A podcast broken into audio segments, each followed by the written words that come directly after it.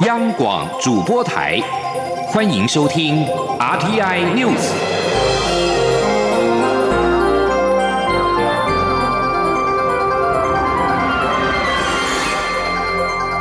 听众朋友您好，欢迎收听这节央广主播台提供给您的 RTI News，我是张顺祥。首先关注的是政治焦点，新北。彰化、台南、金门四席的立委补选今天投票。蔡英文总统上午前往新北市的三重区，跟民进党籍候选人于天并肩走向投票所。总统表示，这场选举虽然是补选，但是仍然是民主重要的一环，呼吁选民都能够出来投票。此外，国民党籍候选人正式为选前之夜邀请到高雄市长韩国瑜站台助选。媒体的解读是蔡韩对决，总统对此回应表示，这种说法想太多，也想太远了。请听记者王兆坤的采访报道。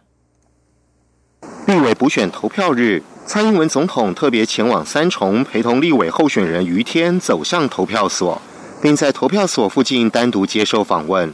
媒体关心总统对于选情以及选举结果的看法。但总统表示不方便在这里评论，仅强调他希望选民可以重视民主选举，并出来投票。总统说：“虽然是补选，呃，也是我们民主的一部很重要的呃一环啊，所以我也希望今天大家都能够出来投票。”媒体询问总统对于林非凡在选前之夜为于天站台的看法，总统指出，大家都关心选举，能来关心也是正常的事情。媒体又追问这场选举是否变成蔡韩对决，总统则笑说：“想太多，想太远了。”于天在投票前受访表示，林非凡来站台是民进党中央党部的安排，他事前也不知情，但强调自己看到林非凡很开心。于天说：“你看，我都要，我我都要，我都要要结束要唱歌，怎么突然来一个？”林非凡是神秘交易，我都搞不清楚，又又没有人跟我讲。于天指出，希望这场补选的投票率可以高一些，期盼他的支持者都能出来投票。中央广播电台记者王兆坤新北市采访报道。第二波立委补选今天投票，国民党新北市、彰化县跟台南市以及金门县的立委候选人一大早都完成了投票。在竞争激烈的新北市三重选区，国民党立委候选人正式为由新北市的前市长朱立伦陪同投票。朱立伦呼吁选民踊跃投票，支持民主。记者王维婷的采访报道。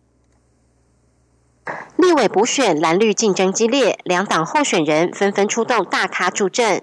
国民党新北市三重立委补选的候选人郑世维，十六号一早就在前新北市长朱立伦的陪同下前往投票。郑世维表示，对选情抱持平常心。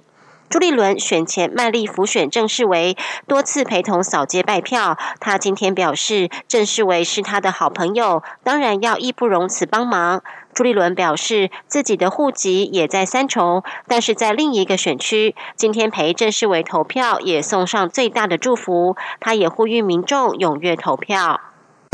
今天用最大的诚心来陪同世维投票，有点有点稍微遗憾了。我也是。户籍也在三重，但是因为我在另外九个里啊，所以没有办法呃呃跨过来帮四位投一票。但是今天陪他投票啊，也是一个最大的诚心，最大的祝福。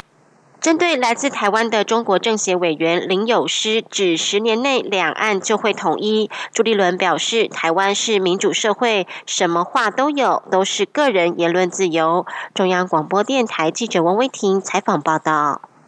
最近传出，因为销路不佳，导致有两百万吨的麻豆文旦被丢弃在增文水库。行政院长苏贞昌今天在赖的官方账号发出讯息澄清，这是假讯息，不仅打坏了农产品的行情，也严重影响到社会的安宁。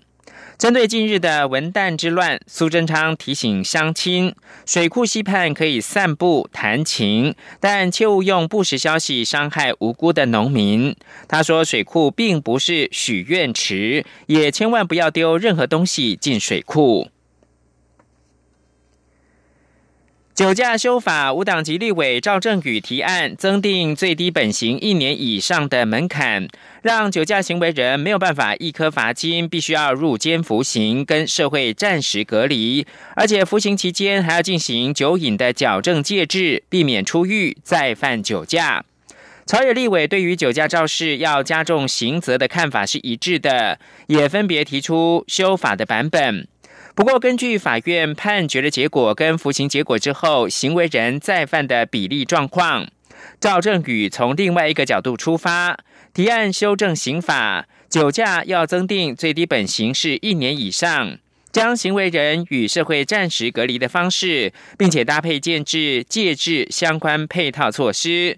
让行为人在服刑期间进行酒瘾的戒治，同时增设评估的机制，以确保行为人的酒瘾经过了矫正戒治，避免未来出狱之后再酒驾。发掘女力，从台湾女性历史观来出发。台湾妇女团体发表新书《百年女力在台湾》，透过十一篇故事，呈现一百多年前到现在台湾精彩的女性历史。请听记者杨仁祥、陈国维的采访报道。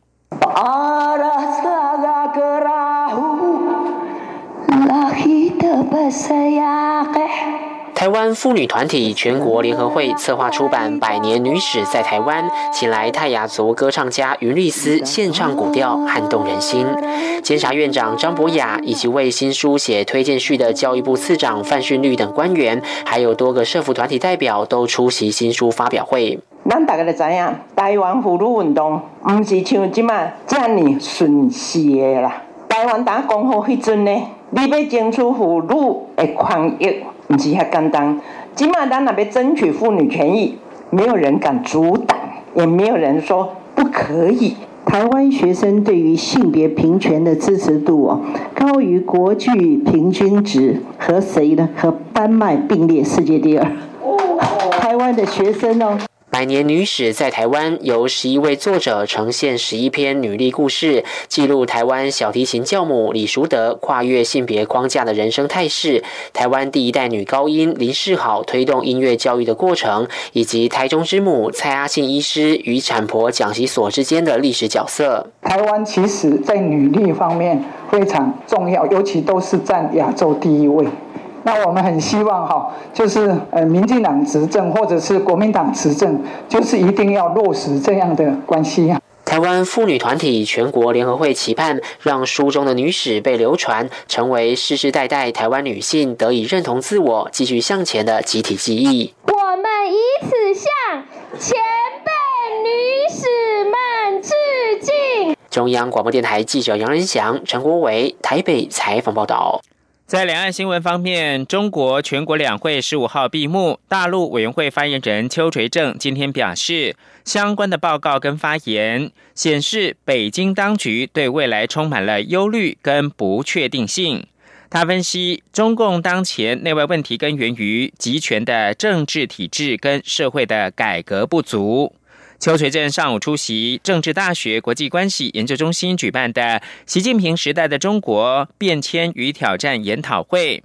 邱垂正指出，有别于中共第十九次全国代表大会时的雄心壮志，今年中国大陆全国两会的相关报告跟发言，对未来充满了忧虑跟不确定性，再三的警示，今年发展的环境更加的复杂严峻，风险挑战也更多。除了受到中美贸易争端的影响，内部发展转型也面临到瓶颈。面对近期以来中共对台湾的作为，以及日益严峻的两岸情势，邱垂正再次呼吁北京当局及早认清两岸客观的事实，不要错误操作对台统战分化、武力威吓，才能够真正有助台湾两岸关系的良性互动。在台湾关系法立法将届满四十周年的前夕，美国川普政府官员跟国会议员说，他们正在对美国依据台湾关系法对台湾的承诺提出再保证。发起邀请台湾总统蔡英文到美国国会发表演讲的联邦参议员贾德纳说。他将在这一届的国会再次提出“台北法”，阻止北京夺取台湾的邦交国。在华盛顿两家智库二零四九项目研究所及全球台湾研究中心十四号共同举行的研讨会上面，美国国务院东亚事务局台湾协调处的处长何乐进以及国会参议员贾德纳都表示，美国将致力于协助台湾维护邦交、扩大国际空间、加强彼此各领域合作，以及支持台北力抗北京的种种压迫。何乐进说，世界卫生组织 （WHO） 去年又一次做出不邀请台湾以观察员的身份参加世界卫生大会 （WHA） 的决定，令人深感不安。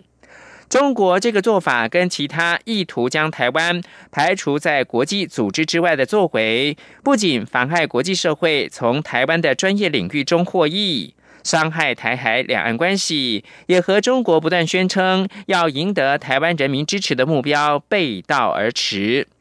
研讨会上面，美国参议院外委会亚太小组的主席贾德纳参议员也表示，他将在本届国会当中再次提出台北法，以阻止中国夺取台湾的邦交国。继续关注的还是美国。美国总统川普上任以来，十五号第一次动用否决权，推翻国会撤销他为了新建美墨边界围墙而宣布的国家紧急状态。川普在白宫椭圆形办公室表示，对于签署否决，他引以为傲。川普在十四号遭到难堪的挫败，他颁布的墨西哥边界国家紧急状态令遭到参议院的撤销。其中包括了他所属的共和党参议员也投下了赞成票。在执法人员、资深助理以及因为边界犯罪而丧失挚爱的人陪同之下，川普宣布动用否决权，推翻国会的决定。川普表示，否决权重申他决心在不需国会的批准之下得到逐强经费，以捍卫所有美国人民的安全。在没有办法获得国会授权的情况之下，川普宣布美墨边界进入到紧急状态，借此不必经过国会的批准，就可以动用军事的经费跟其他的预算去新建围墙。白宫曾经表示，川普将可以取得大概八十亿美元的逐墙经费。美国司法部十五号表示。国防情报局前官员韩森对替中国从事间谍活动认罪。今年五十八岁的韩森被控非法担任中国间谍，把美国国防机密传送给中国，并且因此获得中国数十万美金。根据司法部，韩森在两千零六年从军中退伍之后，进入到国防情报局工作，多年来拥有最高机密安全许可。二零一四年，中国情报机构吸收韩森担任间谍。根据调查，韩森能够说流利的中文跟俄语。在二零一三到二零一六年，陷入到财政的困境，在被中国吸收之后，以美国机密情报换取中国支付超过八十万美元。去年的六月，韩森在前往西雅图塔科马国际机场途中，遭到美国联邦调查局 FBI 探员的逮捕。当时他正带着机密资料，准备搭机前往中国。法院将在九月二十四号宣判，韩森最高面临十五年的徒刑。纽西兰基督城的清真寺发生恐怖攻击事件，立法院长苏家全今天在脸书发文，向纽西兰政府跟全国人民表达哀悼。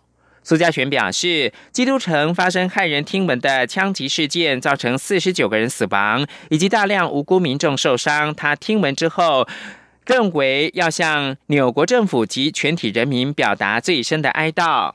事实上，二十八岁的澳洲右翼极端分子塔伦直播在纽西兰基督城的清真寺行凶过程，造成四十九个人丧命。他今天被控谋杀罪出庭受审。而总理阿尔登今天誓言将要加强枪支的管制。根据调查，塔伦用来屠杀的枪支都是合法购得。和邻近的澳洲以及除了美国之外的已开发国家相比，纽西兰的枪支法仍是属于比较宽松的。新闻由张顺祥编辑播报。这里是中央广播电台台湾之音。